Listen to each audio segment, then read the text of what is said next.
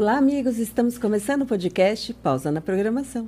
Eu sou a Rosane Coutinho e no programa de hoje eu tenho a honra de receber Dani Minintentag da Microsoft. Dani, obrigada por você estar aqui com a gente hoje. Eu que agradeço, Ron. Muito obrigado. Prazer estar aqui com vocês. Junto comigo, para conversar com o Dani, eu tenho aqui ao meu lado Roberval Silva.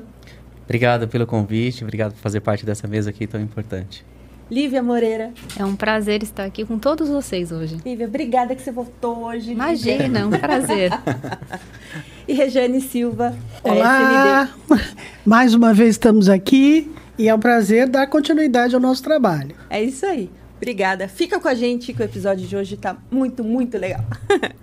Eu vou fazer a apresentação oficial do Dani. Dani Minintentag é graduado em Engenharia da Computação pela FMU, possui especialização em Administração e Marketing pelo IBMEC e especialização em Inovação em Negócios pela FGV.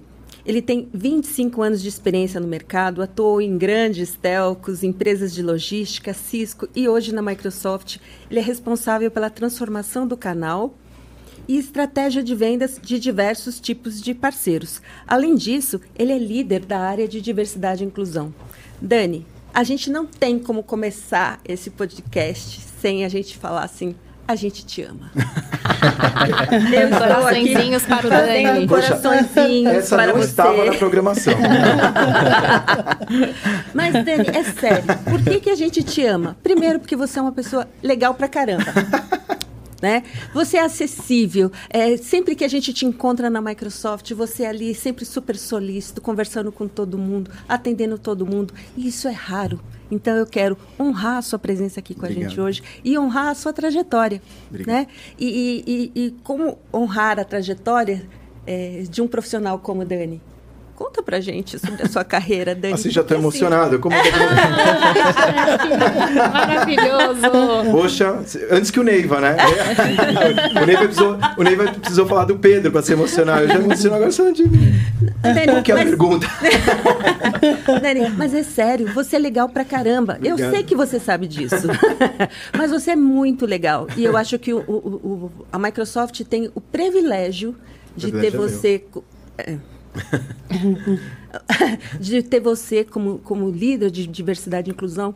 É, eu, vou, eu vou dar um spoiler, vou, vou sair do roteiro Vamos. né, e dizer que outro dia eu encontrei o Dani e ele estava conversando com um parceiro, né, bem ale- aleatoriamente. Aí ele chegou para o parceiro e falou assim: é, quantas mulheres você tem na sua equipe? Primeiro eles falaram de negócios, assim, blá, blá, blá, né, atingimento, blá. Aí o parceiro, né, e o Dani, tão, com tanta generosidade, ele colaborou com o parceiro, é, colocando de uma forma tão amorosa a, a necessidade e como o parceiro ia melhorar o skill dele, é, promovendo mais diversidade dentro da empresa dele. Então, assim, Dani, Foi muito legal mesmo.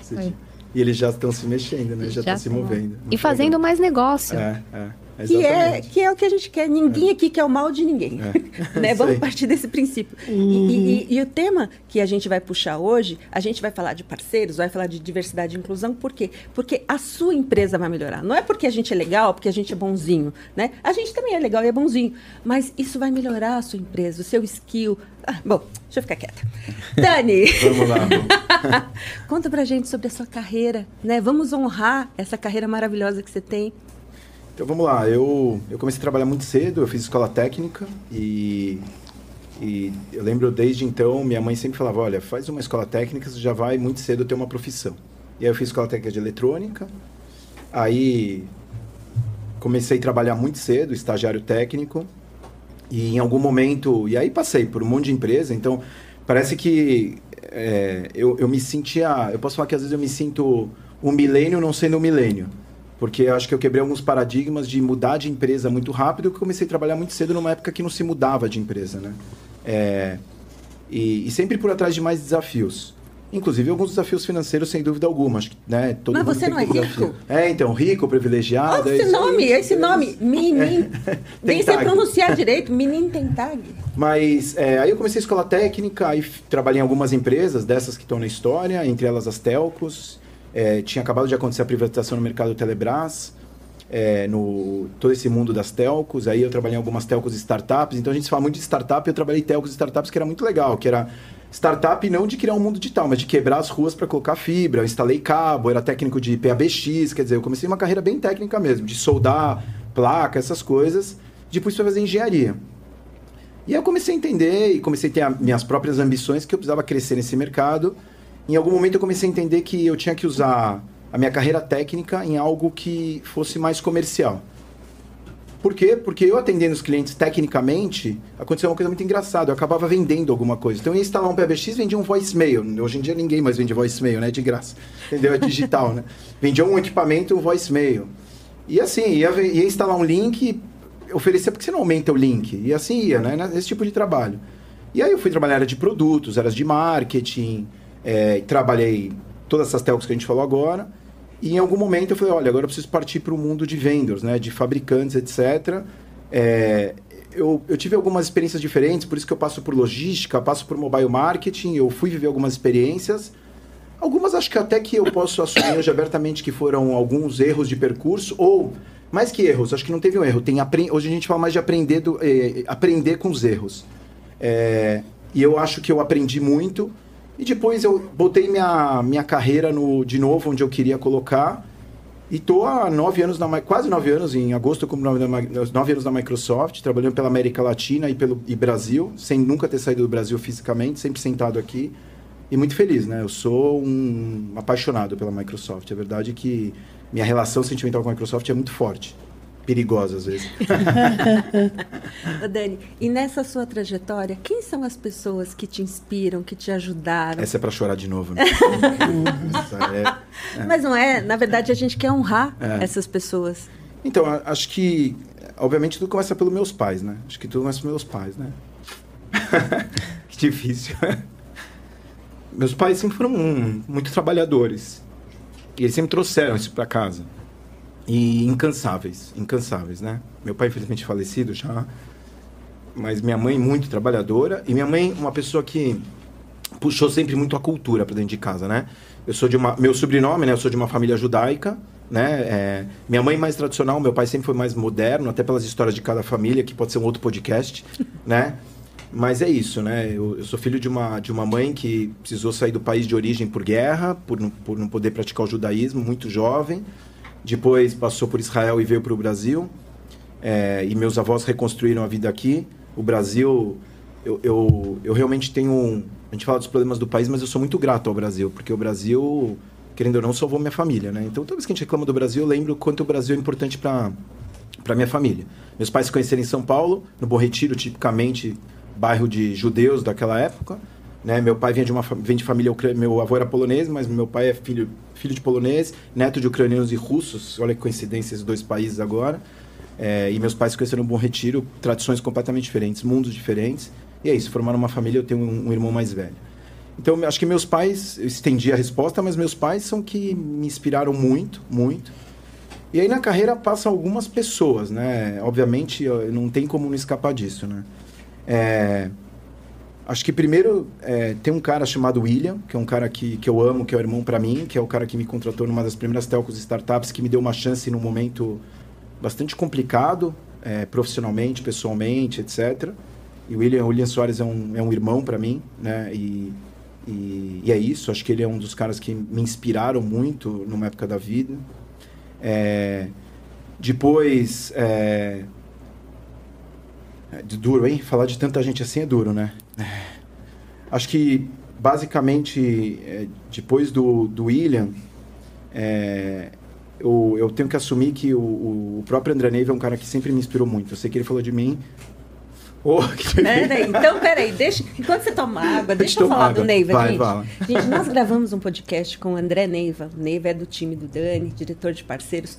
Pensa num cara sensacional. É e, isso mesmo. e aconteceu um, um, algo assim inédito aqui pra gente no pausa na programação, porque no dia que nós estávamos gravando, caiu uma chuva que acabou com São Paulo naquele dia. A gente eh, tinha, né, eh, tem uma organização e estava assim programado para fazer um podcast com mais tempo, a gente acabou gravando 10 minutos de podcast se vocês assistirem esses 10 minutos de podcast, é. ele vale por, assim, 5 horas, uma vida inteira de podcast. Então, assim, assi procura no nosso canal, aproveita, né?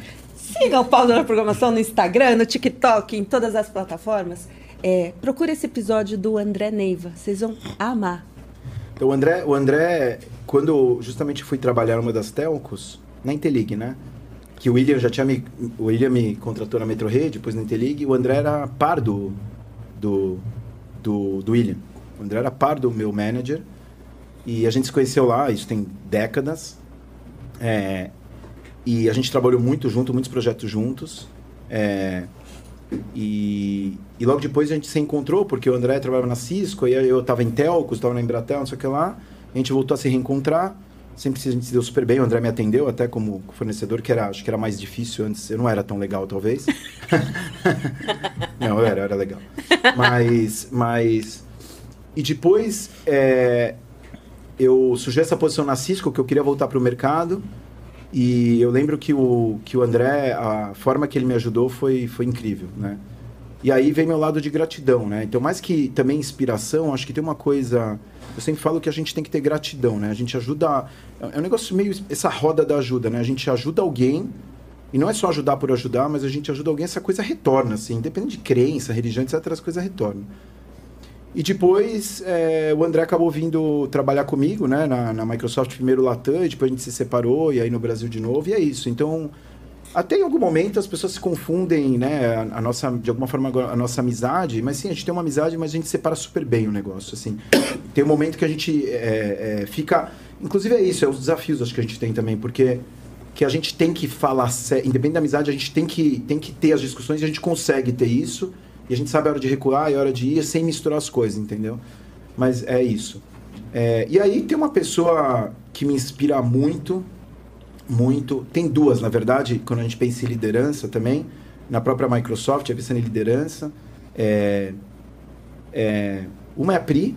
Acho que a Pri Lahan é, é uma liderança estratégica de uma forma... E a Pri é, tem impacto direto no meu desenvolvimento profissional. É, e no meu crescimento, inclusive, em todos os sentidos, de falar, de chamar atenção, de dar coach e assim por diante. É, justamente nesse meu momento de crescimento de carreira, acho que você tem que ter alguém que te, que te puxa para isso e fala o que tem que ser falado. Porque é muito fácil voltar, às vezes, para a situação de vítima, de falar o mundo conspira, etc. Porque é a vida do dia a dia. Puxa, e aí vem todo lado que a gente vai falar bastante hoje de D&I, diversidade e inclusão, que é a Tânia, né? E aí é assim, reportar para a Tânia, eu falo que é um grande luxo. Tem uma coisa muito engraçada que eu falo para ela, que é, acontece assim, a, a, marca Microsoft é uma marca muito forte, né? E, e, por isso que é um dos privilégios. A gente tem que estar, tá, acho que é sempre honrado, a gente tem que tomar cuidado, né? Porque a gente acaba levando essa marca com a gente. Todos nós, não é só é, cargos executivos, todos nós, né? A Lívia da Microsoft, o Dani da Microsoft, é sempre, você é da Microsoft, e com o tempo vai passando, você vai ficando mais da Microsoft, você perde teu sobrenome um pouco. É interessante isso. E eu lembro que quando sempre que eu tive na Microsoft, por exemplo, o clube que eu frequento, eu falo, ah, e todo mundo pergunta, é a Microsoft, pergunta para mim do Xbox, que é uma coisa que não é meu business, perguntam de tudo que você possa imaginar. ah, o OpenAI, o ChatGPT, e aí vai se falando de tudo. Você faz, faz esse final de semana. Na verdade, é atualização do Windows, né? Totalmente, reclamam, até reclamam menos, é, hoje em dia reclamam menos, né? Mas é isso, aí a discussão no final de semana com os, os filhos dos amigos, o advogado, eu acabei de falar para vocês, e assim vai, né?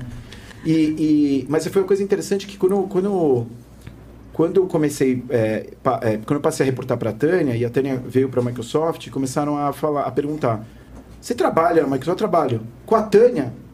Então, todo no final de semana eu falava da Tânia.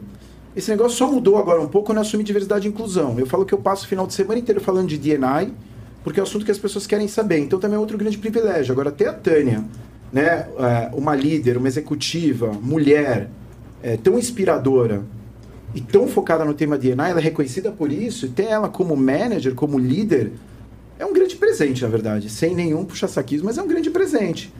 Porque a pessoa te traz muito conteúdo no dia a dia. E eu acho que é isso, acho que essa é a troca. Quando a gente fala de inspirar, inspirar é essa troca. É essa troca, assim. Tô falando de pessoas que inspiram. Agora, não é porque a Lívia está aqui, mas ela que está aqui, eu acho que tem uma coisa muito legal em todo líder, que é a gente honrar os times que a gente tem.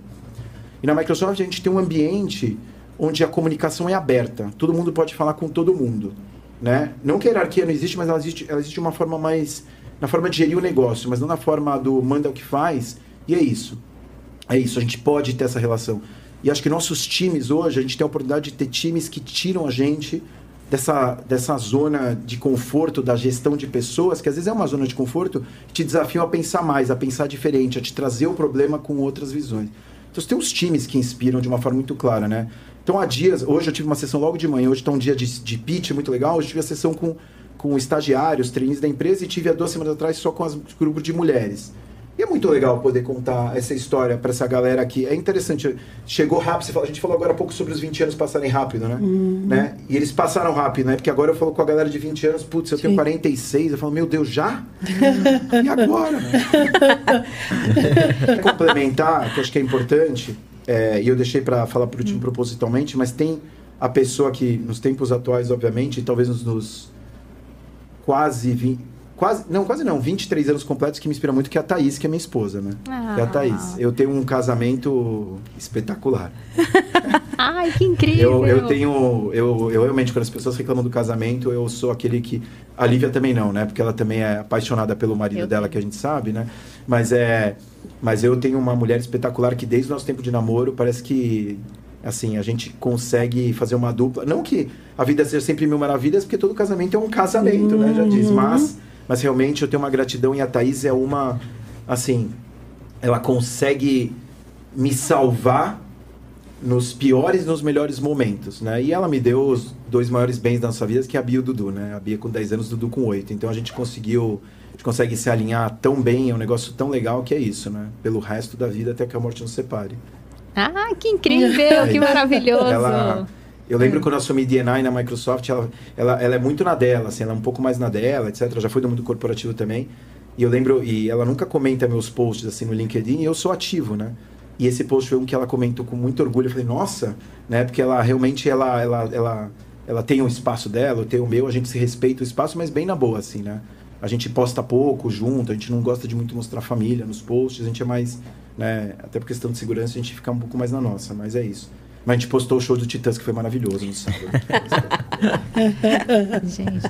Imperdível. Maravilhoso. E aí, indo nessa linha, Dani, eu acho que você também é uma pessoa inspiradora, né? Eu acho que você inspira não só os times internos, as pessoas que têm o privilégio de reportar para você, conviver com você no dia a dia, mas você é uma inspiração para os parceiros, né? Uau. Você também inspira os parceiros, e os parceiros sempre estão ávidos para saber o que você vai falar, o que o Dani vai posicionar, porque você virou uma referência, né? Você é hoje uma referência.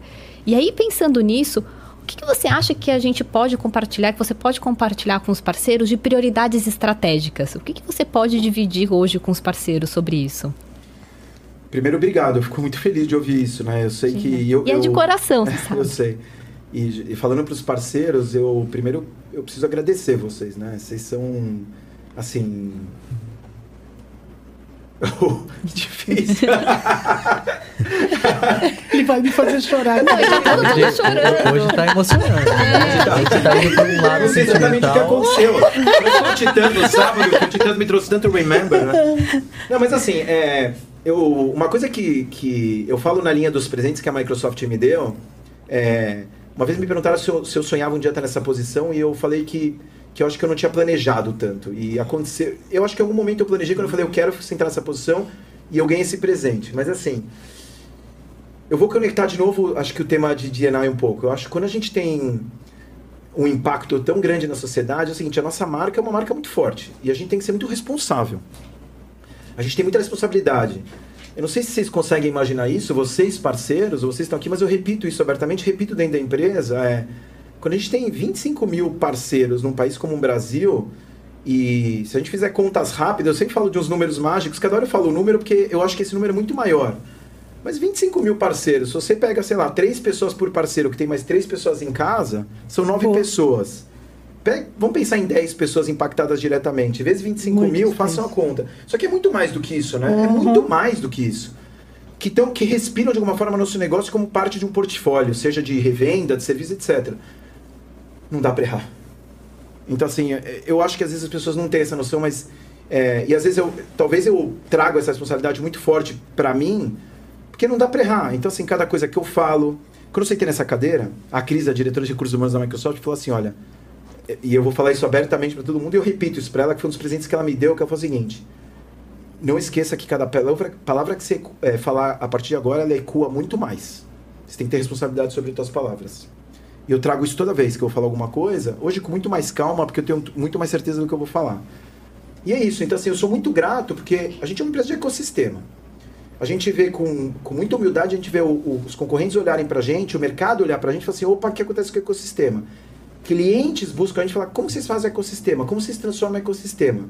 Tá longe de ser fácil, que a gente muda de programa, a gente muda a forma que a gente incentiva, sempre atrelado ao nosso, à nossa estratégia de negócio. Então, um dia a gente vendia licença produtos, agora a gente vende cloud, que tem a ver com serviços. A gente, a gente precisa que esse ecossistema se transforme. Esse mesmo dia que, que eu falei com esse parceiro sobre DNI, sobre diversidade e inclusão, teve outro parceiro que veio falar bravo comigo sobre nossas mudanças de programa. E eu não tenho problema nenhum de falar a verdade, porque faz parte, a gente tem as conversas necessárias e muitas vezes difíceis. Mas o que eu falo para esse ecossistema é continue se transformando, porque a gente vai continuar se transformando. A gente, como profissional, tem que se transformar. A gente tem que estudar, vocês têm que estudar. A gente tem novas certificações, a gente, peça, é, a gente pede que vocês, se, se, vocês tenham novas certificações é, a, a no, o nosso negócio é um negócio técnico, né? E cada vez ser generalista fica mais difícil, tem que ser mais especialista. A gente é cobrado internamente por ser mais especialista, né? Você, como recursos humanos, você sabe disso, porque é o que você cobra internamente das pessoas. Se especializem, uhum. vocês investem nisso. A gente investe nisso. Então não tem muito, não tem outro caminho a ser seguido. Então, é, e na linha de inspirar, por exemplo, eu pego dias de férias para estudar. É uma decisão minha. Então, eu estou acabando agora é, um curso, por exemplo, de conselheiro, que está longe de eu querer ser um conselheiro ainda, acho que tenho muito o que fazer na vida, mas é uma coisa que me importa, pensando o que vai ser meus próximos 10 anos, porque é isso, eu quero ficar na Microsoft meus próximos 20 anos, mas pode ser que não, pode ser que sim, mas é. O que, que você quer ser daqui 10 anos, né? Por mais que você tem que resolver o que você vai ser daqui um ano e meio, dois anos. Mas é estudar. Então eu pego os dias de férias, por exemplo, para estudar. E eu já estou eu já vendo qual vão ser meus próximos cursos. E é um acordo que eu tenho com a Thaís, por exemplo, que fala: olha eu vou usar dias de férias para estudar, que a gente não vai viajar, ou que eu não vou estar com as crianças, eu vou estudar. E às vezes dia de semana, eu converso com a Tânia, converso com o time e falo, olha, pessoal, tais dias eu estou fora estudando, né? Porque eu posso usar os dias de férias como achar que tem que ser utilizado. E é nessa linha. Então a gente é uma empresa muito técnica, o negócio é muito técnico. A gente está falando agora de OpenAI, de, de inteligência artificial, tem que estudar. O que, que é esse negócio todo de inteligência artificial? Segurança, cibersegurança, tem que estudar. Não se vende cibersegurança num pitch, num pitch superficial tem que estudar, tem que saber falar. E a gente é cobrado disso. Então, o, o, a forma que eu tenho falado para os parceiros, acho que desde que eu cheguei na subsidiária quatro anos atrás, primeiro como a posição justamente que está o Neiva e o Samuel, e depois como, como responsável pela área de parceiros como um todo, é nosso negócio é um negócio técnico, se especializem. Criem seus serviços, criem suas propriedades intelectuais de serviço, sejam o que, que vocês vão ser diferentes nesse mercado. Porque é isso, vai sobreviver quem, quem agrega mais para o cliente. E é isso, escutar o cliente. Escutar o cliente. O cliente está precisando disso, resolver o problema de negócio do cliente. Não vai ter saída, né? Não tem saída. O cliente está esperando isso. Que não tem nada a ver com a revenda pela revenda. Não, perfeito. E, e, pensando nisso, a gente sabe que hoje os clientes estão nessa transformação digital, né? E acho que você já respondeu parte disso, mas como que você vê hoje os parceiros ajudando nesses gaps, nessas oportunidades que os clientes têm desenvolvido? Como que você vê essa relação entre cliente e parceiro? Como o parceiro pode se posicionar melhor hoje dentro do cliente? Essa pergunta é super legal. É assim, eu acho que antigamente, antigamente, é pouco tempo atrás, em algum momento, é, a indústria era um pouco arrogante com, com, com os clientes e com o próprio ecossistema, de, ao ponto de entrar num cliente e falar é, eu vou resolver o teu problema de negócio sem conhecer a indústria e o negócio do cliente. É, e aí queria chegar com a solução pronta, que era basicamente venda de produtos. Né? E acho que até um momento, em, até um certo momento, os clientes suportaram isso. Hoje, é assim, é, eu acho que a gente tem que ter humildade suficiente para ouvir o cliente e ouvir a necessidade dele, como a gente ajuda a resolver problema de negócio aquela pessoa que não escuta o cliente não vai resolver o problema dele, vai resolver seu próprio problema. E essa venda vai ser uma venda de, de curto, bem curto prazo. Curto prazo porque não vai ter, não vai ter sequência logo depois. Isso vale, às vezes parece que a gente fala de indústria, a gente fala só das grandes empresas, das maiores 500 maiores empresas do Brasil, das multinacionais, mas acho que todo o tamanho de empresa. Assim, pessoal, a padaria da esquina tem um problema de negócio. Seja a comunicação com o cliente dela, seja o banco de dados daquele cliente, né? Todo mundo tem problema de negócio. E a multinacional também tem os seus problemas de processo e como ser mais digital e assim por diante. Então, a, a minha dica aqui é escutem o cliente. E antes de vender o produto, é, todo mundo quer bater a meta, né? E, e falando para os nossos canais, pessoal, aproveitando, né? A gente vai transmitir isso Q4 ou Q1? Eu já não sei. Se for, Q, se for Q4, tragam o deal nos próximos 10 dias. Se for Q1, a gente já tem uma meta grande em Q1, tá? mas assim, é, mas brincadeiras à parte, é essa linha. Mas assim, como a gente faz a meta com responsabilidade? Como a gente escuta esse cliente? A gente repete isso há muito tempo e parece que às vezes não vai. Mas já tem muita gente indo. Muita gente indo. E tecnologia... E tem uma coisa para se pensar. Mesmo pensando em tecnologia, não é só um negócio os clientes hoje tem muita gente com muita capacidade técnica dentro das suas equipes, tá? Assim, e, e, é muito triste quando a gente chega num cliente e ele sabe mais da nossa tecnologia do que a gente mesmo. Isso vale para o nosso ecossistema. Então, você chegar num cliente e ter alguém melhor preparado, opa, se prepara porque esse cara ele não vai comprar de você facilmente se você não ajudar ele, porque ele sabe mais. E indo nessa sua linha, a gente tem visto hoje muito essa colaboração entre parceiros, né? Então a gente tem visto, a gente chama às vezes de P2P, mas é um parceiro fazendo parceria com outro parceiro. Como você enxerga isso? Eu acho, eu como eu enxergo isso, acho que isso, com muita humildade, eu vou falar que eu não vejo nenhum outro ecossistema no mercado fazer isso. Nenhum, e mais uma vez sou muito grato a vocês. E eu não vejo Primeiro porque nosso ecossistema definitivamente é o maior e melhor ecossistema high-tech do Brasil. Assim, eu não canso de escrever isso no LinkedIn, eu não canso de escrever. Eu não escrevo isso por um puro pitch, porque eu tenho certeza absoluta disso porque a gente ouve isso. Isso é a primeira coisa. Que é uma das coisas que dá orgulho liderar, liderar essa área. É, e a segunda é que o nosso negócio na Microsoft, ele é tão completo, mas quando a gente não toma cuidado, ele vira complexo.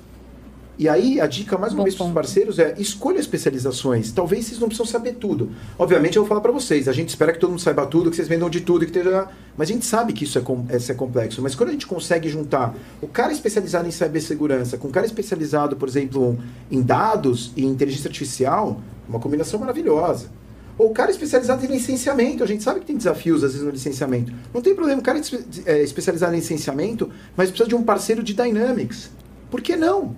Que é uma especialização específica que entra nos processos do cliente, que você tem que entrar, entender como o cliente atende o cliente dele, né? Mais, mais complexo que Dynamics ou que CRM ou ERP, não tem como você pensar em tecnologia, porque é o processo do cliente do cliente. É uma loucura, né? Se atender o cliente lá na ponta. Então, assim, não precisa ser especializado em tudo, mas o, a, a, o P2P, né? O partner to partner é, é, é ganhador. E é até engraçado, né? Toda vez que a gente faz um evento na subsidiária, né? Em julho a gente vai ter outro. Se preparem que a gente vai ter um Inspire de novo na subsidiária. E dessa vez ao vivo. Opa, com, ao conta vivo. pra gente os dias. Ao vivo. Ao vivo. Dia 18 e 19. tá dia, 18, dia 18 e 19 vai ser ao é. vivo. Já tem um Inspire na subsidiária. Dia 19 vai ser ao vivo. Então, é, infelizmente a gente não tem lugar para todo mundo, mas a gente vai ter ao vivo na subsidiária, em primeira mão, a não ser que aconteça algum desastre, mas por enquanto está confirmado. Vamos, vamos torcer. Mas é isso, eu lembro que eu, o ano passado, quando a gente fez na subsidiária, teve um momento que eu precisava chamar as pessoas para a sala, que os parceiros estavam á, é, ávidos, que se fala? É. Ávidos a, a, a, a, se conectar, tá junto. Eu falei, galera, todo mundo para a sala, senão vai reduzir incentivo pela metade. Entendeu? Porque precisava, né? Precisava continuar é, a programação. Lembra ali? Né? Lembra? O pessoal quase se atropelou na volta. Todo mundo, nossa, o Dani falou que vai reduzir incentivo e saiu como, correndo. Como se eu tivesse esse informe, né? Pessoal, só quero aumentar incentivo. Mas é isso. Mas por quê? Porque eles estavam lá fora, eles estavam lá fora justamente fazendo negócio. E é muito legal quando a gente vê isso acontecer. É muito legal. É, é essa riqueza do ecossistema que às vezes é impossível valorar. É o fomento. É isso, porque uhum. o fomento é o trabalho em conjunto, entendeu? Essa conexão. Legal. E, e assim, última pergunta, até para todo mundo falar, senão eu fico aqui só eu perguntando. Eu adoro perguntar, é uma honra também fazer essas perguntas diretas para o Dani, apesar da, da gente conviver bastante. Pensando em um parceiro moderno, num parceiro de referência, como que você vê esse parceiro do futuro? O parceiro do futuro, ele já tem o presente, tá? Então, assim, é, a boa notícia é que ele já existe. Então, que é uma das coisas que dá na linha de orgulho, né? Ele é esse parceiro, ele é esse parceiro que definitivamente é, tem a confiança do cliente. Esse é parceiro que conhece as indústrias que ele resolveu que ele resolveu trabalhar. Então ele resolveu trabalhar, por exemplo, com IoT, ele resolveu trabalhar com retail, resolveu trabalhar com manufatura ou com mercado financeiro e que ele consegue falar daquela indústria e que o cliente confia nele e que ele consegue aplicar a tecnologia para aquela indústria e não fazer, com que, é, fazer o contrário. Né? É isso. Ele consegue encaixar o triângulo no triângulo e não o quadrado no triângulo. Né? O que faz com que o cliente use a tecnologia com responsabilidade. Né? Então, e aí pensando em cloud, que são desafios grandes de transformação, etc., ainda tem um potencial gigante no Brasil para isso, a gente está longe de ter todo, todo o mercado já atingido com, é, comprando cloud, mas usando cloud, mais que comprando, usando com responsabilidade, esse parceiro existe, esse parceiro existe. E mais uma vez, não obrigatoriamente nas grandes empresas, é das pequenas grandes empresas. Temos 5 milhões de CNPJs ativos no Brasil. Uau! É esse o número de CNPJs no Brasil. Né? É, pessoal, a gente tem pelo menos 85% do mercado para ser, de alguma forma, ainda abordado de forma é, construtiva. Tem muita gente que ou não consome de uma forma responsável, ou não consome nada, ou fica no modelo. Quer dizer, e fora que a gente está num país continental. Né? A gente, Brasil, com todos os desafios que a gente tem, está sempre, tá sempre entre as 10 economias do mundo. Quer dizer, assim, é, é, um potencial gigante que alguém vem falar que não tem mercado, que o mercado não, não, não progride. A gente tem diferentes ciclos de mercado. E é isso, o que a gente precisa é disso. Outra, outra dica legal é o seguinte: o Brasil não é só São Paulo, Rio, Belo Horizonte, Salvador, assim. Os interiores desse país são uma potência, uma potência. Os interiores de São Paulo, os interiores do Nordeste, é, os, os, interiores do Sul são uma potência de empresários, de mega empresários, de empresas locais, nacionais, que precisam ser suportados. E é, e é essa outra dica que eu dou. Às vezes a gente fica numa discussão de sempre estar nos mesmos lugares. Parceiros, a gente não vai abrir escritórios no Brasil. A gente tem um ecossistema de parceiro para vocês terem a possibilidade de fazerem isso. Fiquem à vontade. Onde com certeza a discussão de concorrência vai ser muito menor, ou não ter. Isso quer dizer que vocês têm a possibilidade de impactar diretamente o mercado. Vocês entenderam, né? Fiquem à vontade. É. uhum. é, Dani, e conta um pouco para a gente, mudando um pouquinho de, de tema, conta um pouquinho para a gente sobre as práticas, é, na verdade, as iniciativas de inteligência artificial da Microsoft, porque isso está na moda, né? Está na moda, está na moda. É, é, vamos lá. A gente, inteligência artificial para a gente não é um negócio obviamente novo, né? A gente já faria muito de machine learning, de AI, etc. É, só que aí a gente resolveu fazer essa parceria com a OpenAI, né? E essa parceria já começou um tempinho atrás, onde a gente fez o primeiro investimento alguns anos atrás, e aí finalmente, meses atrás, a gente anunciou esse investimento que está no mercado de, de 10 bi dólares, onde basicamente toda a tecnologia de OpenAI é, é, trabalha com a gente dentro da nossa nuvem dentro de Azure, né? O que dá muito orgulho, obviamente. É, e aí tem basicamente dois caminhos que, que a gente segue com isso. A primeira coisa é que a gente já traz o OpenAI dentro dos nossos próprios produtos, né? Então isso é maravilhoso, né? Então quando você vai pega o Microsoft 365, que já é uma liderança de mercado absoluta e toda toda a usabilidade maravilhosa, espetacular, quando a gente joga de alguma forma a gente aplica o OpenAI lá dentro, e o chat GPT e assim por diante, todo o chat lá dentro, a usabilidade vai ficar muito melhor, né? Então, exemplos claros que a gente pode ver no YouTube, pode ver nas nossas mídias, que é você ter uma sessão de Teams, por exemplo, e ele tomar suas notas e agendar suas próximas reuniões e falar meu Deus, que, onde que eu tava que esse sonho não tinha acontecido antes? Ou assim, então você olha e fala assim, mas, ué, falamos disso? Eu tava falamos lá e não disso, lembrei, exato, não vi? É isso. Né? É... Isso é uma coisa. Toda a parte também de tradução, toda a parte de reconhecimento de voz, né? Ou o, o sonho de todo vendedor, o forecast, né? No, no Excel, né? E o Excel trabalha para você. Ou você fazer uma pesquisa é, dentro do teu próprio Word, dentro do teu SharePoint interno de assuntos que você colocar, fazer uma proposta ou fazer uma apresentação. E assim vai, né? Todo mundo que brincar hoje, e, e isso está disponível no Bing, assim por diante, quer dizer, o Bing é outro, né? Bing está no mercado, né? O número de downloads do Bing hoje é inacreditável, justamente pela história de a gente incluir já todo o tema de OpenAI dentro do Bing. Então a plataforma funciona perfeitamente, só baixar hoje no celular ou mesmo na. Então é um negócio muito legal, né? É, é interessantíssimo. Outro dia fiz uma apresentação para o time sobre mudanças, né, Li? Foi incrível. E aí eu peguei, botei um texto lá sobre como você se desafiar em mudanças, não sei o que lá. Não fui eu que escrevi, foi o ChatGPT, foi maravilhoso. maravilhoso. Foi, sensacional. Naquele momento eu pensei, nossa, esse cara me substituiu, né? E é essa outra coisa, acho que esse é o desafio que a gente fala muito. A inteligência artificial não está vindo para substituir o ser humano. Na verdade, a gente, a gente coloca até como como, obviamente, missão da empresa é empoderar cada dia mais as pessoas, as empresas a fazerem muito mais, as organizações fazerem muito mais, é justamente isso. Pessoal, a gente precisa pegar todas essas pessoas que um dia fizeram esses trabalhos, fazem esses trabalhos, é a gente como levar essas pessoas para fazerem coisas que agregam muito mais, né? Que usem a, a, a, o OpenAI para isso. Né? Chat GPT é uma discussão nas escolas. Na escola dos meus filhos tem discussão sobre Chat GPT. Por acaso não me chamaram para discussão, chamaram colegas meus que não são da área e eu achei ótimo, entendeu? Porque eu posso ser um pouco polêmico né, na escola. Né? Então eu prefiro nesse momento me preservar e preservar as crianças do meu ambiente. Principalmente. Concorda? Thaís concorda, Thaís concorda com isso, né? Mas é isso, né? Porque dependendo da coisa que você ouve, pode te deixar um pouco incomodado. Mas, não, brincadeiras à parte, eu acho que é isso. E aí, quando a gente fala de OpenAI, dentro de Azure, acho que isso que é importante, né? Gente tem algumas coisas, mensagem para passar. A primeira coisa é que OpenAI é uma plataforma segura. Acho que isso é importante colocar. Aquilo que se usa de OpenAI, é, o tema da inteligência artificial generativa, e a palavra generativa já diz tudo isso, é quanto mais se usa, ela vai generando cada vez mais, ela vai gerando cada vez mais. Ela vai usando tudo que você faz para alimentar cada vez mais teus dados e tua, e tua informação e organizar de uma forma que te entregue melhor a informação. Aí vem a primeira pergunta, mas se eu uso isso, eu sou uma empresa e uso isso, a minha informação ficar pública? Não, de jeito nenhum.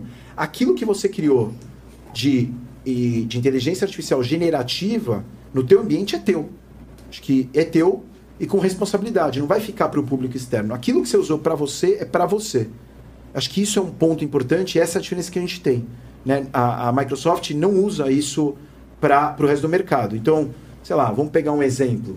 É, uma instituição médica que usa OpenAI para analisar os exames dos clientes e gerar insights para os médicos ou mesmo informação para os clientes. Né? Vamos pensar práticas.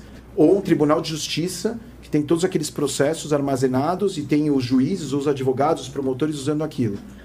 É para aquele ambiente, não é para o mercado, é para aquele ambiente. Aquele ambiente para usar aquela informação de forma responsável naquele ambiente. Maravilhoso. É, eu queria trazer aqui um outro tema, Dani, que é a área de que você é líder, que é diversidade e inclusão. E para isso a gente trouxe o Roberval também para colaborar, que também está atuando nessa área. Nossa, que aula, né, pessoal? É, é, Dani, você, quando você fala ali da Microsoft, sempre empoderando inteligência artificial como copilot, né, sempre acreditando na capacidade das pessoas, é, qual é a importância que você vê hoje das, das organizações criarem um ambiente seguro para que as pessoas possam ser simplesmente o que elas querem ser, o que elas podem ser? É, e desenvolver ali toda a sua capacidade intelectual, né? Como que, que, que você enxerga isso? Eu preciso contar uma história antes, posso? Deve, deve. Então vamos lá. É, para mim, o tema de diversidade e de inclusão, ele, ele começou há muito tempo atrás sem eu saber que existiam essas palavras, assim, de verdade. É, e eu, eu, em algum momento, até demorei para captar isso, não entendia muito bem. Talvez era um. Acho que a gente não se falava tanto disso, mas eu sou filho de uma refugiada de guerra, né? Que precisou sair do, do seu país pela questão religiosa. O que é um, é um absurdo, né? É um absurdo. E definitivamente isso, de alguma forma, refletia de alguma forma na minha vida no dia a dia. Então, é, eu, eu morei com minha mãe até um pouco mais de 20 anos de idade, com meus pais e com meu irmão. Meu irmão acabou saindo de casa um pouco antes. Mas, e eu comecei a trabalhar muito cedo, eu comentei para vocês, mas eu lembro algumas vezes que eu chegava lá com o meu jeito filho caçula mimado, que eu sou, né, assumidamente. É, é, o queridinho da mamãe. Talvez por isso eu sou tão legal, e não o Marcelo. né? Era o filho e, preferido é, da mamãe. da mamãe. É, espero que ele ouça esse podcast. É. e, e, e, aí, que ele veja, né? É, ele vai rir. Aí ele vai ligar aqui e vai falar: ah, o Dani foi achado na feira, que essa, essa é brincadeira.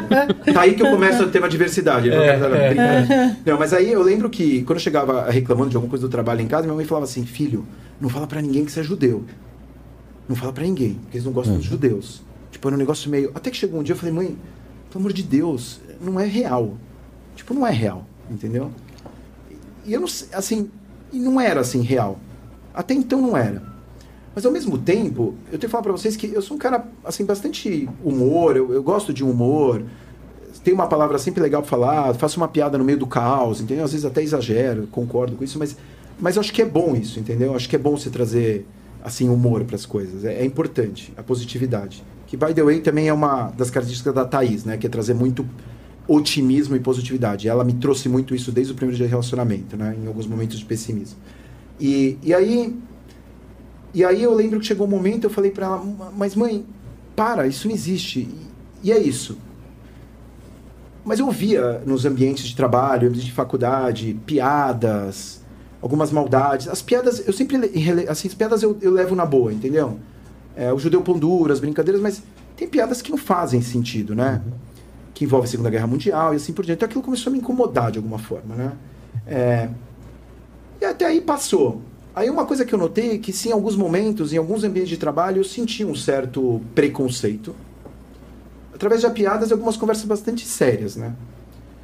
E aí eu comecei a adotar uma técnica eu falo isso, eu comecei a falar isso de uns dias para cá, não, mas eu, e aí eu vou falar abertamente pela primeira vez no podcast que eu comecei a adotar uma técnica para de alguma forma me proteger e proteger o, algum outro interlocutor que é desde o minuto um falar de alguma forma encaixar na conversa que eu sou judeu e que eu sou judeu que pratico, meus filhos estão estudam escola judaica, minha esposa é judia, é, não sou ultra ortodoxo, mas gosto muito da cultura. Eu, eu, acho que eu gosto mais da cultura do que religião em si, não que as coisas se desconectam muito mas eu gosto. E eu pratico aquilo que eu acho que eu tenho que praticar. É, e me dou super bem com rabinos, etc. Eu respeito os espaços. Engraçado, eu tenho um tio, um parente, eu tenho um tio que é irmão do meu pai, que mora em Israel já há muitos anos. É brasileiro, né? Ele é físico formado na USP e, e ele é ultra-ortodoxo. Que é um negócio meio estranho, né? Você tem um físico ultra-ortodoxo, né? Então ele acredita no que como o mundo se e eu estava, há três semanas atrás, estava em Israel, né? A gente fez um evento com clientes e parceiros da Microsoft. E, obviamente, fui passar o Shabbat, né? Que é o dia do descanso com ele. Fui na sinagoga, jantei com ele. E aí eu quis, é, nas conversas que eu tive com ele, eu quis perguntar para ele. Eu nunca tinha perguntado isso em tanto tempo. Eu falei, Jaiminho, que é meu tio, como que é ser físico e ortodoxo? Né? e ele, como um cara bastante, bastante diverso, falou: Não sei te responder, mas eu sou físico e eu sou ortodoxo. É. E é tudo bem. É, mas é, era muito engraçado as discussões do meu pai com ele, né? eram pessoas muito diferentes. Meu pai é muito diferente do meu tio. Bom, mas voltando aqui, aquilo começou a me pegar. E, e por que, que eu fiz isso de falar que eu sou judeu? Porque se a pessoa do outro lado tivesse alguma opinião ou tivesse algum preconceito, eu daria a chance de ela repensar antes de falar. E é de uma forma eu me protegeria e protegeria essa pessoa. E funcionou. Mas mesmo assim, teve vezes que discutiram comigo que a Segunda Guerra Mundial não existiu, e que os campos, sei lá o quê. E aí você entra em discussões e tem um momento que você tem que se preservar e sair, etc. Porque tem um momento que não adianta, né? É, é difícil, é, é, complicado. Então isso sempre veio acontecendo. Mas assim, vamos conectar isso com a Microsoft. Quando eu cheguei na Microsoft, o tema de ENAI já existia. Diferentes pilares, né? Hoje a gente tem quatro pilares e a gente queria um quinto no Brasil, né? É, mulheres, pessoas pretas, LGBTQIA+, é, acessibilidade, pessoas com deficiência e interseccionalidade, que a gente consegue juntar tudo isso. Em alguns outros países tem pilares diferentes, né?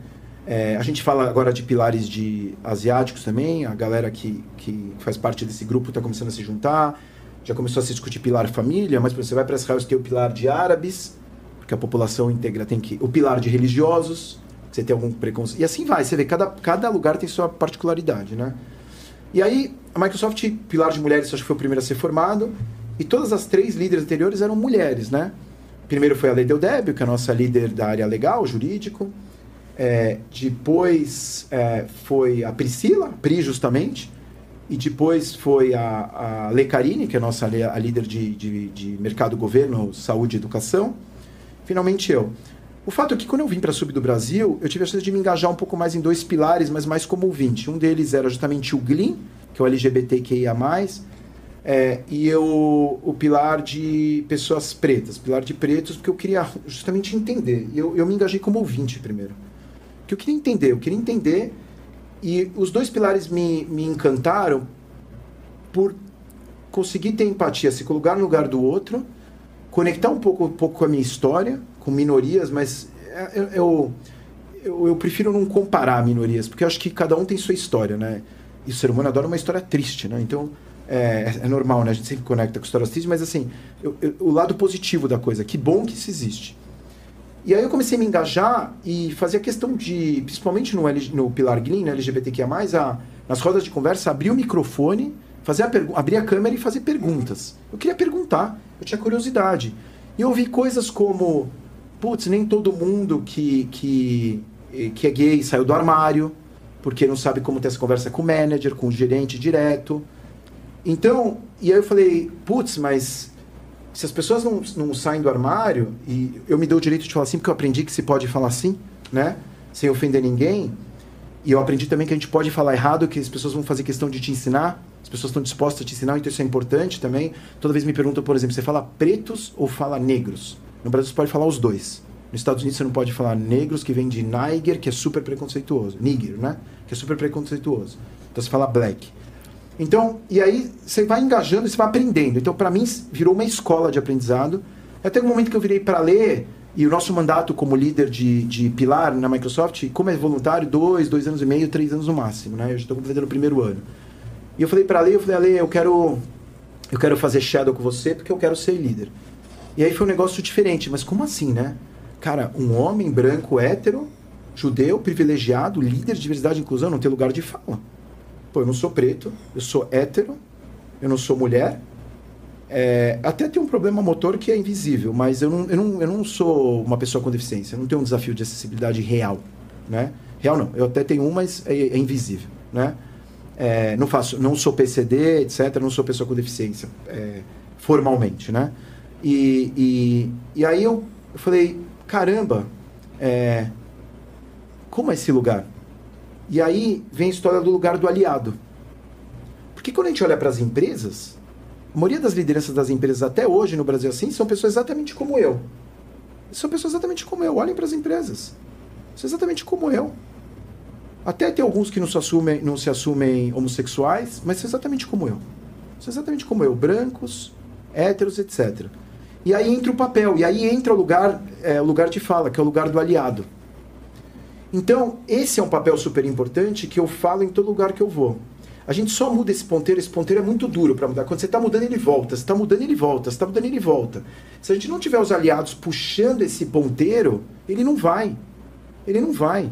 Então é isso. Quando a gente, líderes das empresas, todos nós, todas nós, líderes das empresas, se a gente não, por exemplo, resolve que aquela vaga que a gente vai contratar vai ser uma vaga realmente para as minorias, essa vaga não vai ser contratada, porque os homens naturalmente é, têm mais coragem de, de alguma forma, se aplicar às vagas.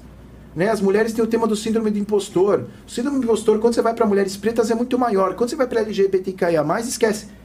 O público trans estão, pelo amor de público trans, então, cara, é isso. Essas pessoas não acham que ela pode estar nesses lugares. E a gente tem a obrigação de mostrar para essas pessoas que elas podem estar nesses lugares. Elas podem estar. Muito importante isso, né, Dani? Eu acho que você comentando ali, é, eu estava lembrando um pouco ali, você falando da sua história. Eu não sou judeu, né? Sou, sou, sou nordestino. E durante um tempo existia um preconceito também com Total. o nordestino, né? Total. E você fala, puxa, é, mas você falando ali, falava, eu já me apresentava falando que, que eu sou judeu, né? E durante um tempo eu tive essa resistência, a minha experiência pessoal, de, de não me apresentar ali naquele momento, exatamente porque existia já um ambiente preconceituoso, né? Mas, Dani, é, voltando aqui nessa discussão que, que é super válida, né? É, quais são os benefícios que você acredita que a diversidade e inclusão pode trazer para as organizações que ainda não estão pensando, por exemplo, nesse tema que é tão importante? Às vezes as pessoas ficam um pouco de receio de falar sobre diversidade e inclusão conectada a negócio. A realidade é o seguinte: o mercado é um mercado diverso. Se a gente tem, qual a população do Brasil hoje? 52, 52% de pessoas pretas. Se você não tem pessoas pretas dentro das empresas, eu tenho certeza absoluta que você não tem produtos e serviços para pessoas pretas.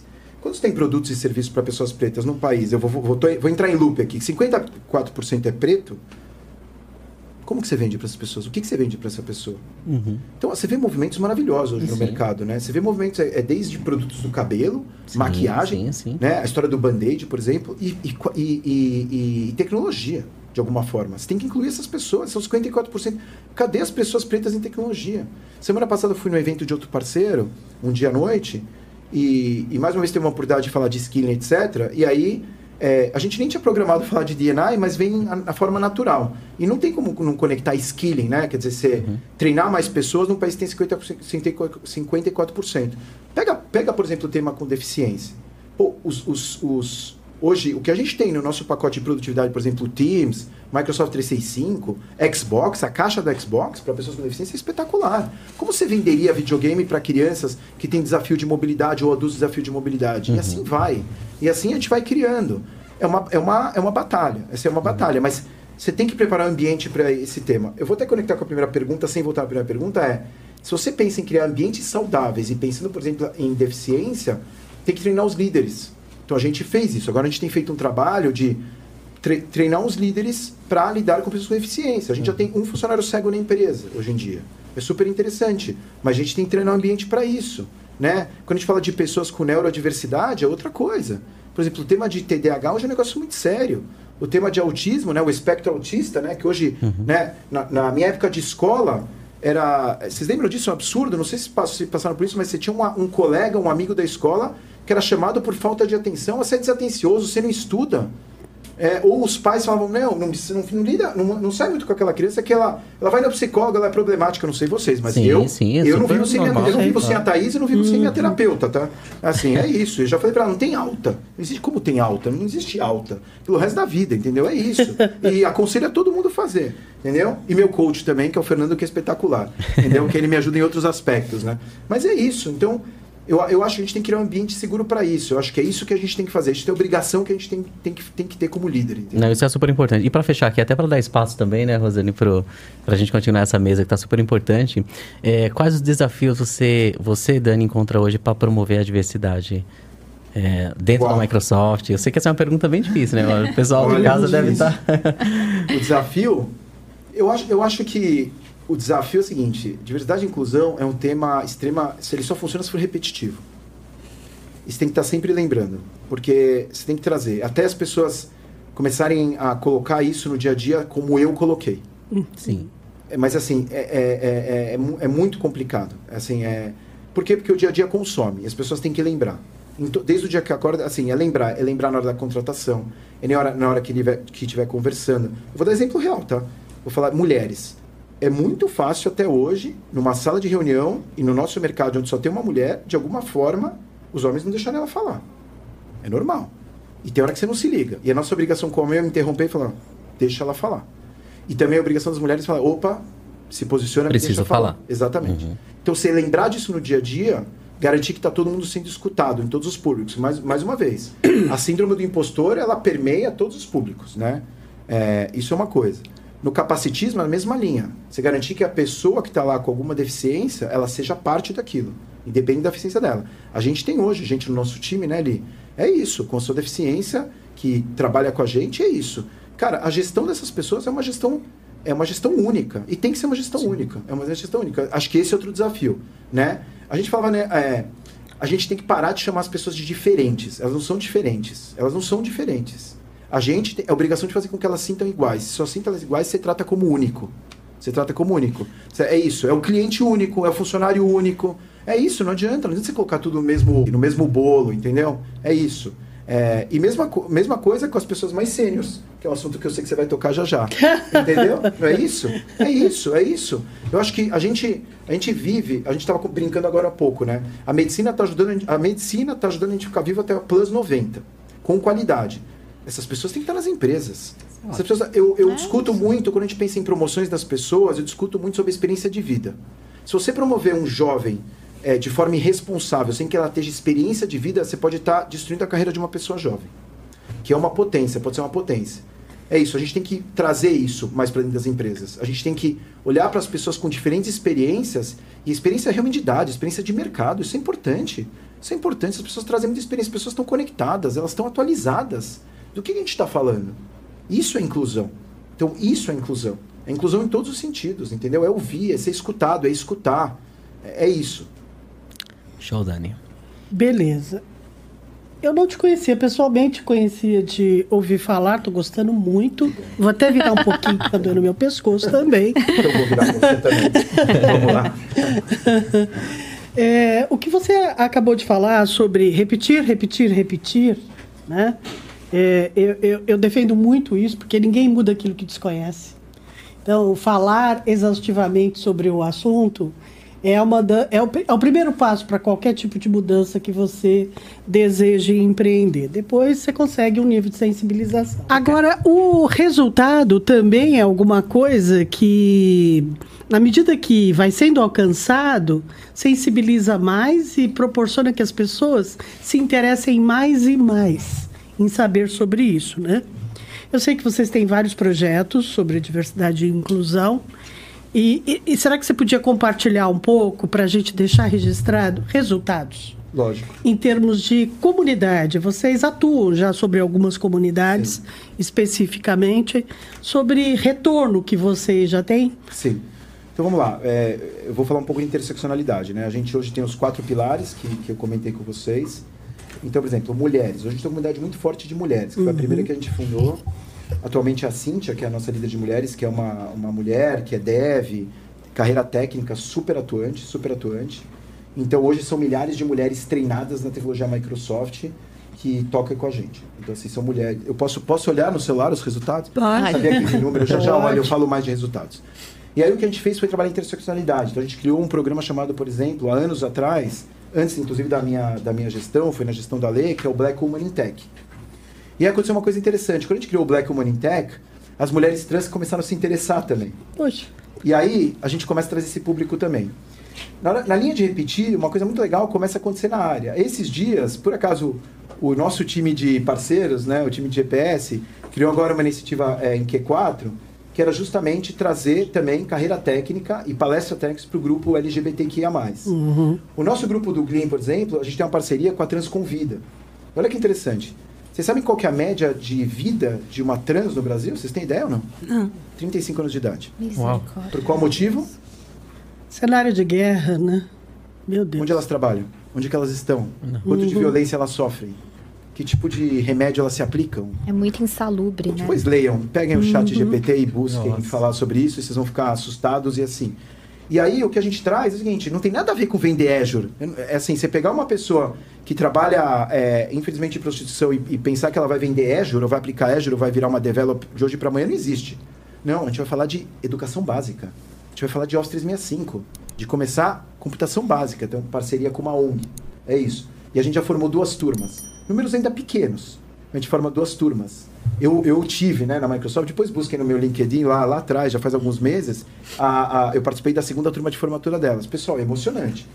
E o mais interessante, né, quando você chega, quando eu chego lá para cumprimentá-las, elas te olham de uma forma, esse ambiente não é meu, onde eu tô, demoram horas para chegar na Vila Olímpia, né? É isso, de onde que elas vêm, como elas vêm, é isso, né? Então você vê, olha que privilégio. Mas o mais interessante é ir lá e cumprimentá-las com um beijo, dando oi com um beijo. Que a gente cumprimenta no Brasil as mulheres com um beijo, e elas sentem, tá me cumprimentando com um beijo? Tipo, aí você ouve.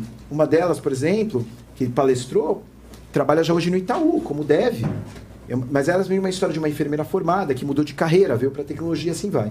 Agora eu vou ler alguns resultados, posso? Perfeito. Eu vou ler porque eu já não, dei- não decorei resultados. Então eu vou dar um exemplo claro, ó.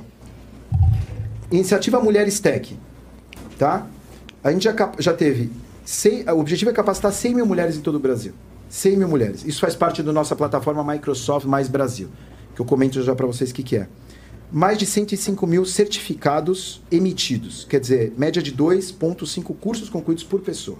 Isso é uma, é uma máquina, tá? Quando a gente vai, por exemplo, para o caminho digital. Caminho digital, a gente está falando de capacidade para atender 5,5 milhões de pessoas. É muita gente. Quando você fala de 5,5 milhões de pessoas, você não tem como pensar Grande. em DNI. Parceria com ONGs, né? É, por exemplo, a Recode. Por acaso, hoje saiu no LinkedIn uma, um bate-papo da Tânia com o líder da Recode, que é justamente quando você pega é, público de comunidades, etc., pessoas carentes, e assim vai. Você quer ver outro exemplo? Legal. A gente fez uma parceria é, é, muito forte hoje é, com o próprio governo, onde a gente fala de 7 ponto milhões de pessoas alcançadas entre 2020 e 2023. 7 ponto... 8 milhões de pessoas. Caraca. Só com treinamentos nossos. E aí, isso tudo faz parte de um guarda-chuva chamado Microsoft Mais Brasil. Então, em pleno outubro 20, pandemia, as pessoas começam a recuar. O que a Microsoft faz do Brasil? Liderança maravilhosa da Tânia e da Patrícia Sala, né? Que sou fã também incondicional. Da Paty é, cara, vamos impactar o Brasil. Vamos impactar o Brasil. Esse país é um país, isso é importante pra gente. A gente criou um programa chamado é, Microsoft Mais Brasil, onde o objetivo é justamente impacto em skilling, impacto na economia.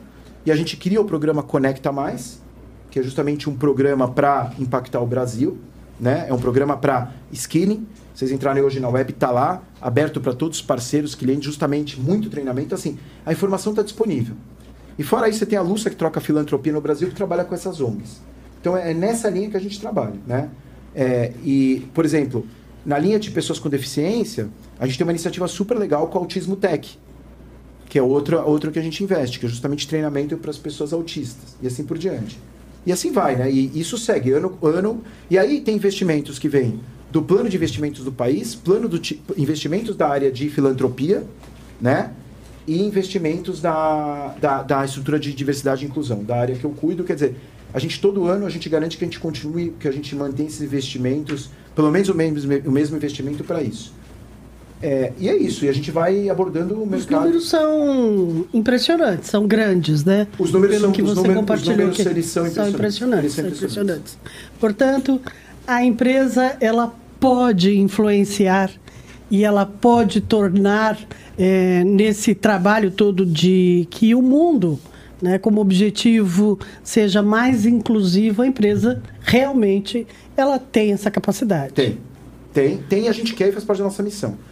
É, é uma marca como a Microsoft, é uma marca que, assim, a gente tem obrigação de impactar, né? Uhum. É, em- empoderar cada dia mais as, as organizações e as pessoas fazerem mais. A gente tem obrigação.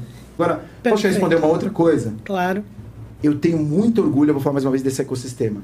Porque o que tem parceiro que já está fazendo diversidade, tem muito mais para fazer. Tem. Mas tem parceiro que ensina pra gente, tá? Eu tenho que falar isso pra vocês. Tem parceiro que ensina pra gente. Tem parceiro que hoje teve um e-mail com a Tânia com parceiro, assim, parceiro convidando a gente a fazer parte do, do ecossistema. A gente teve a parada LGBTQIA, há duas semanas atrás, no domingo, né? Vocês devem ter visto meu LinkedIn, eu fui lá. Foi uma experiência super legal. Eu saí muito cansado, porque realmente é intenso, Tem uma energia. música. Uma, ener- assim, a energia é fenomenal, assim, foi uma experiência maravilhosa. É, e a gente patrocinou, né? Faz parte da nossa, li- nossa linha de DNA e foi todo o time. A gente se juntou com o LinkedIn, foi muito legal. Subimos no carro, foi muito, foi muito legal. Foi muito legal, foi uma experiência Dani, maravilhosa. você gosta de uma situação bem de bagunça. Gosto. Calorosa. Imagina, imagina que para mim foi desafiador. Eu tinha acabado de voltar de Israel, desse evento com parceiros e clientes. Fiquei mais uns dias lá visitando minha família e meus amigos. Pisei no Brasil. A Bia estava viajando com as amigas. Eu só fui encontrar a Bia depois. Deu duas semanas sem ver minha filha. E aí quando eu cheguei, eu cheguei cansado, super cansado. Mas assim, foi uma experiência que me engrandeceu, assim. Eu falei, meu, é isso, né? E assim, é isso. Assim, é- é Energiza, vigora, né? né? nossa, é uma coisa assim, eu aconselho, eu aconselho assim, vai ser difícil eu não ir de novo, assim, nem que dar aquela passada, mas assim, foi muito legal. Mas é isso, é, é, é isso, assim, a gente trazer as pessoas. E que foi muito legal que na parada eu fui convidado por muitos parceiros para estarem com os parceiros, que eles fizeram um brunch, assim como a gente fez antes da parada, de se encontrarem. e Eu vejo os parceiros se juntarem. E parceiros nossos do mercado de consumer, de pessoa física, não só B2B. E tava a galera lá. E depois eu vi no LinkedIn e falei, meu, que legal, como a gente aprende junto, entendeu? Maravilhoso. Incrível. E, e Dani, pensando também nas comunidades hoje subrepresentadas, conta um pouco pra gente que programas a gente tem também para levar a diversidade para essas comunidades. Todas essas comunidades fazem parte das iniciativas de filantropia. Né? Então a, a Lu pode entrar muito mais com vocês. Mas a gente tem parcerias com, com ONGs, seja através do time de DNI. é, e aí ONGs, a gente fala desde ONGs conectadas a mulheres, então dentro de DNI. Assim como, por exemplo, a gente tem uma ONG super legal, que ela é até regional, chama ONCE, que é, é conecta, é, tem a ver com mulheres em cibersegurança. E a Vanessa, eh, que é uma das nossas líderes de cibersegurança na América Latina, é super fã da Van também, ela, ela faz parte da comunidade e aí é uma iniciativa do time de filantropia. Então tem algum momento que ele tá, as iniciativas estão com a gente em, em área de diversidade, algumas estão com filantropia.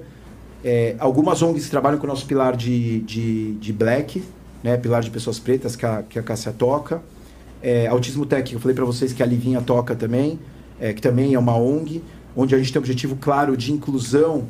Isso é interessante, não só de inclusão, mas de a gente capturar, de alguma forma, o nome dessas pessoas, onde que elas estão, para no momento que a gente tiver vagas, de poder abrir. É muito legal. Você falou de parcerias, em algum momento, inclusive, a gente trabalha com alguns parceiros, a partir do momento que as pessoas liberem, que essas informações cheguem no mercado, que es- esses currículos também cheguem no mercado, né? E assim vai, né? E, e todos os outros pilares também. Então é, é muito interessante, a gente chega nisso. Incrível. Nossa, muito bom, né? Muito bom. É, volta, é, acho que a gente ficaria aqui eu acho que o tempo inteiro. É uma delícia falar disso. É sens- sensacional.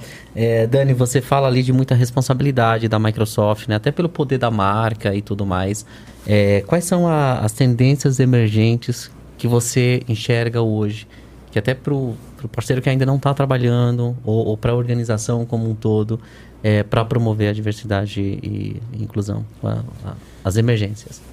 Eu falei para vocês que precisa ser feito, né? De imediato. Eu falei para vocês que eu tô, tô fazendo um curso de, de conselheiro, né? E uma coisa que eu fiquei surpreso é, no, nos cursos do, do IBGC, espetacular, tem vários no mercado, mas IBGC hoje é o mais né, conhecido, etc. Mas tem vários, samples para mulheres, assim por diante. É, E, e foi muito interessante o seguinte: o que mais falta as empresas discutirem hoje são três temas. E é empresa de todos os tamanhos. Um deles é justamente a diversidade e inclusão, então como incluir mais, assim, sem dúvida. E mais uma vez, a minha dica para todo mundo é comece por algum lugar, comece por algum pilar. Comece. Comece, olha, eu decidi que eu vou ter mais mulheres. Eu vou decidir que eu vou fazer palestras internas sobre LGBTQIA+. Eu vou falar de, de asiático. Mas assim, comece por algum. Por algum e não comece por todos. Porque a execução uhum. é, muito, é muito complexa. Assim, a, a, o letramento é muito complexo. Sim. Então, começar por um já é uma grande coisa, de verdade, né? Parece que é simples. É, isso é uma coisa. A outra coisa, nessa linha de diversidade e inclusão, é tenha voluntários para isso, mas pessoas que tenham essa. É, o, o, olho tem que brilhar. Pessoas que queiram, de alguma forma, colocar na sua missão de vida que faça parte. Hoje eu estava no almoço antes de vir para cá e não tem jeito, né? O assunto volta e eu estava falando com uma pessoa que eu admiro muito do nosso mercado, é uma pessoa que eu falo de vez em quando. E a gente trouxe esse tema e, e é isso, né? E o olho brilha, né? E a pessoa, é legal quando a pessoa fala, putz, eu ainda tenho muito o que fazer. Já saí do almoço de alguma forma inspirado, inspirando alguém a fazer mais. Se a pessoa fizer um pouquinho, já é alguma coisa. Tem tanta coisa para se fazer. Acho que isso é uma coisa. Então tem que começar por um pilar. E tem que trazer alguém dentro da empresa para liderar isso. Na Microsoft somos todos voluntários. Mas a dica que eu dou é invistam. Invistam. Tipo, invistam invistam em treinamento, invistam em, em algum momento ter um funcionário que é, de alguma forma é medido por isso. Quando eu falo medido, medido não é só o scorecard por scorecard, mas é medido assim, na linha do que você falou, que impacto você vai ter Você tem que medir. Quando você não mede, você não consegue saber se você está impactando. Uhum. Então é contratações que você fez, treinamentos que você deu, pessoas que você tem que medir. É, sem aquela loucura da, da medição que a gente faz no negócio. A gente tem que tomar cuidado, medir com responsabilidade. Não que no negócio não seja responsável. E aí isso é uma coisa. Agora, falando de tecnologia emergente, é o seguinte: quem não discutir cibersegurança hoje vai ter um problema muito sério. Vai ter um problema muito sério. Isso é outra coisa da discussão. Os conselhos das empresas não têm pessoas especializadas em cibersegurança. Tem uma oportunidade enorme. As pessoas não estão discutindo cibersegurança. Então, as pessoas, elas evoluíram, elas evoluíram tecnologicamente de alguma forma. Pode ser da mais simples à mais complexa. E da mais simples à mais complexa não fala em cibersegurança. Isso traz um risco gigante. Porque a cada um desenvolvedor pensando em como evitar um desafio em, em cyber, você tem 10 hackers, tem, é, eu nem sei se o número é esse, esse é o número que eu uso, justamente para exagerar, entendeu? Mas é real, né? É real. É, real. é isso, o ser humano é assim, né? A cada uma pessoa querendo fazer uma coisa boa, tem 10 querendo fazer uma ah, coisa ruim. Exatamente. isso é em tudo, né? E, infelizmente é assim, entendeu? É isso. E o terceiro ponto, que não dá para descartar, que acho que é o tema de inteligência artificial. Assim, a, a, pessoal, tem que se perguntar o que é esse negócio de inteligência artificial. Tem que se perguntar vai impactar todos os negócios. Isso é real, mas se você um dia não trouxer isso para tua empresa da mais simples mais complexa, teu business pode acabar. O, sabe, a, a, a, não, a, o não, a não cyber pode acabar com o teu negócio e, e, e, a, não, e a, não a não aplicabilidade de inteligência artificial também. Exemplo disso é que outro dia, falando de parceiros, outro dia a gente fez um roundtable com parceiros de cibersegurança que não estavam com a gente, você lembra ali? Lembro. No escritório. E aí um parceiro que é do interior de São Paulo, esqueci o nome dele, sei que é uma figura ele, ele falou que um cliente dele foi atacado, e aí o cliente dele falou, quanto eu vou gastar com você? Ele falou, você está preocupado quanto você vai gastar comigo? Teu negócio que está parado, você tem que estar preocupado quanto dinheiro você está deixando de ganhar, porque o negócio parou. O, o, o, investimento em mim é o mais barato, o teu negócio está parado, amigão, entendeu? É isso. E é isso, pessoal. Usem, assim, usem cibersegurança e usem da Microsoft, por favor. Exatamente Como líderes de mercado, com muito orgulho, apenas cinco anos, cinco anos mais ou menos que a gente está nesse uhum. mercado. Não, maravilhoso. E aí, Dani, eu queria que você olhasse para a câmera e desse um recado final para os nossos parceiros que assistem ao Pausa na Programação, que estão aqui com a gente. Que recado você gostaria de passar para o canal de parceiros? Primeiro, eu, eu, vou agradecer antes ou depois? Eu sei que vocês vão, né? posso agradecer agora depois? Agradeço? Então tá bom. O programa é seu. Então tá bom. Acho que o recado, na linha de manter a repetição, é, e parece chato, mas é o seguinte mais uma vez, é o valor que o cliente está vendo em nós, né? Nosso cliente comum, eu gosto de falar esse termo cliente comum, é esse conhecimento técnico, conhecimento da indústria.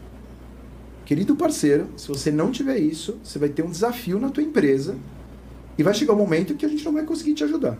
Então nos escutem e façam e se preparem e estudem, se certifiquem, façam o que a gente está fazendo como empresa. Assim, a gente, com muito, muita humildade, a gente tem um alcance global. A gente é uma empresa que está no globo inteiro e a gente está vendo esse movimento. Os clientes estão buscando isso. Então, sejam o melhor parceiro, não da Microsoft, da Microsoft também, mas sejam o melhor parceiro dos clientes de vocês. Pensem no negócio do cliente de vocês. Entendam o problema de negócio do cliente de vocês. Se vocês entenderem isso, a partir daí, nenhum outro cliente, o cliente não vai trocar de parceiro. É isso. Os, vocês muitas vezes são concorrentes de vocês mesmos, não entre vocês, de vocês mesmos dentro das empresas. É isso. Então, cada vez que vocês virem conversar comigo sobre os desafios do licenciamento, etc., eu vou falar, e como está teu serviço? E qual que é teu, teu qual que é tua receita, percentual de receita em serviço versus licenciamento? É isso. É isso que é a mensagem para vocês. A gente está investindo muito em novas tecnologias. A gente está investindo bilhões de dólares em novas tecnologias, em data centers pelo planeta, é, para receber vocês, receber os clientes de vocês, com nossas especializações, é isso. Usem nossos escritórios, muitos de vocês já vêm utilizando isso, usem a favor de vocês, é isso. Eu quero levar muito mais cliente e parceiro para Israel, que foi muito legal para falar de cibersegurança e inteligência artificial. Mas para isso eu preciso que a gente precisa que vocês estejam especializados, porque é, são esses parceiros que vão estar com a gente é, cada vez mais próximos dos clientes. Ah, inspirador, Dani. Obrigada. a gente está se encaminhando aqui para o final. E eu queria te pedir, Dani, sem chorar. Tá bom. Tá? Vou tentar. Tá difícil hoje, né, Dani? Sem chorar. Já sei, vamos começar de novo? Devia ter deixado para o final. Eu queria te pedir é, qual que é o seu momento pausa na programação. Ufa! Como que você, é, com essa energia toda que você tem, você se recarrega? Então, a primeira coisa é que é, eu fui um daqueles que aprendeu algumas coisas na pandemia, né? É, eu sempre acreditei que o ser humano... Na pandemia, eu repetia isso, você lembra ali para o Steve, assim... Pessoal, é, o ser humano vai ser muito melhor depois dessa. Verdade. É, eu, infelizmente, tenho dúvidas. se aconteceu. É, se aconteceu ou não. Acho, mas aí é discutir a humanidade, a gente pode passar mais três podcasts. É isso, pode ler um monte de livro, é isso. Mas, mas naquilo que eu consigo, de alguma forma, impactar naquilo que eu consegui impactar em mim mesmo, na minha família, é, é eu, eu, eu me tornei, eu venho me tornando, as pessoas podem não acreditar, mas cada dia uma pessoa mais calma. Eu acho que eu era muito, muito mais, talvez ansioso, não que eu seja pouco ansioso. A gente teve uma palestra esses dias com a Daphne, não sei se vocês conhecem ela, que escreveu o livro Power Skills. Ela foi na Microsoft justamente no Dia Internacional das Mulheres. Logo depois, a gente comprou alguns livros dela para distribuir para todo o time. E ela falou uma coisa que eu não tinha noção, mas a, uma das maiores doenças da humanidade hoje é a ansiedade, justamente porque você não sabe o futuro. Eu estou repetindo isso sem parar. E eu tenho trazido isso para mim. Então, acho que isso é um pouco é, tentar não sofrer com aquilo que não se controla. Você não controla, não tem como não sofrer. É, o otimismo acima de tudo, apesar de dos impactos que a gente tem no, no dia a dia, seja na vida profissional ou pessoal. É, isso me, me recarrega muito. Eu, eu virei basicamente um, um cara focado na saúde. Então, eu há um ano e meio, uma, há um ano e meio eu não, eu não bebo. É, então, para mim, álcool foi uma coisa que é, no, durante a pandemia, em algum momento aumentou o consumo, logo depois eu decidi que não. Então, eu cuido muito da minha saúde. Eu faço exercício mínimo cinco dias por semana. Não importa a hora que eu faço, mas eu faço entre musculação, da mandada, corrida, jogar tênis, etc. Isso me ajudou a melhorar muito meu minha autoestima, inclusive. Me sinto bem. É, é... E tem uma coisa que eu acho que está em volta de tudo isso, que, que eu trago, eu venho trazendo para mim, tenho falado muito, que é a história do ser integral. É, o ser integral, não sei se já leram um livro, é um livro não novo no Brasil, que chama Gestão do Ser Integral, que, eu, que foi é, a, a palestrante, eu tive com ela há muito, mais de 20 anos atrás, a René, acho que é a René Bustamante, mas depois busquem Gestão do Ser Integral, onde fala um pouco disso, né? De você não conseguir separar, não tem diferentes Danis, né? Não tem diferentes Rose, Lívias e assim por diante. Você tem uma pessoa só. Então, como você conseguir trazer isso e botar a família no centro? Então, hoje eu tenho feito muito isso, assim. Por mais que ainda a minha família reclama que eu trabalho muito, né? É, tem uma música do Titãs que tocou no sábado que era sobre trabalho, né? E aí tava. Eu fui no show do Titãs, obviamente, com a Thaís e fui com o meu melhor amigo, que é o Dude, que é um cara que me inspira de uma forma absurda. Né? Não tinha falado dele, né? Mas é, a gente tava falando muito de trabalho, mas assim, eu tenho, eu tenho minhas relações pessoais muito bem, muito bem claras, né? O Dude é, é meu irmão, assim, a gente cresceu junto desde os 5 anos, a gente é uma turma de cinco amigos. E ele é o único que está em São Paulo, o Gesto já está fora. E, e E ele fala, família E, né? Então hoje na, na música de três é família E, família A, família, né? Eu pensei que você ia cantar. família E, família A, família. E, e a Thaís vem me puxando muito isso, né? Sobre o tema família, etc. E na minha linha de pensar esse Dani, né, momento, pausa na programação, eu acho que é isso, é a pausa na programação para justamente conectar e estar com eles, entendeu? E, e, eu tenho praticado isso, assim, eu muito muito mais do que antes, apesar de ainda trabalhar muitas horas, estudar, é, mas eu tenho, é, eu tenho muito que melhorar ainda. Acho que está longe de eu ser aquilo que se espera de tempo dedicado, mas eu tenho e tenho curtido. Eu tenho buscado, acho que uma das formas eu tenho buscado incluir, me incluir nas, nas coisas que a família gosta de fazer, que eu gosto de fazer. E a gente tem conseguido chegar a alguns acordos. Então a Biazinha joga tênis, o Dudu acabou de não querer mais jogar tênis mas ele, ele agora virou um, um doente de futebol e é um, ele é um goleiraço, um craque. Cara, o Dudu. Ontem, por exemplo, é isso. Ontem eu, a Bia e o Dudu, a Thaís foi num aniversário que a gente tinha de família, e eu, a Bia e o Dudu, a gente foi no campeonato de futebol. A Bia também joga futebol, também participa de campeonato. Ela é atacante.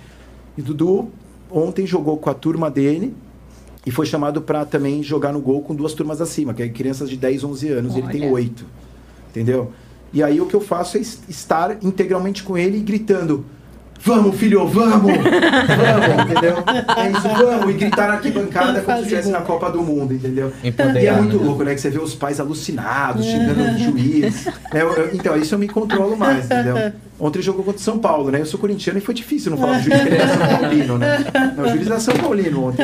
Então é isso, acho que é essa forma. Minha pausa na programação, minha pausa na programação tem sido como a gente se incluir, como a gente tá mais tempo junto, entendeu? E meus tempos com a Thaís, e fazer questão de incluir minha mãe, entendeu? E assim vai. E meu cunhado, e, e meu irmão, minha sobrinha, né? Eu tenho uma sobrinha de 18 anos que é maravilhosa, que me inspira muito e que. Então assim vai, acho que é isso. Acho que eu tenho colocado. É, as crianças e a família, quando eu coloco a família, toda vez que eu coloco a família no centro de qualquer discussão que eu tenha, eu consigo tirar um pouco essa ansiedade de, de focar neles, porque é isso. Se eles estiverem bem, eu vou estar bem e o ciclo ser integral vai funcionar como um todo. Bom, eh, Dani, eu quero te agradecer demais pela sua disponibilidade, por estar aqui com a gente hoje. Eu quero agradecer Rejane por você estar aqui e, e ter. Obrigada, foi um prazer, Dani. Rejane, um prazer. colaborado tanto. Lívia, minha musa. Imagina, um prazer. De verdade, estar nessa mesa é um prazer. De verdade. Obrigada, Dani. É sempre inspirador te ouvir falar. De, de verdade. Robert. Robert Val Silva. Olha, falar o quê, né? É, acho que inspiração, acho que essa é a palavra e poder fazer parte aqui, poder contribuir também um pouco é motivo de muita honra, muito orgulho. Obrigado pelo convite, obrigado pela troca aqui, Dani. Eu acho que Eu é algo que a gente leva para a vida, né? Obrigado. Obrigada. Obrigado. Muito legal, sempre bom Pessoal, espero que vocês tenham gostado tanto quanto a gente amou estar aqui hoje.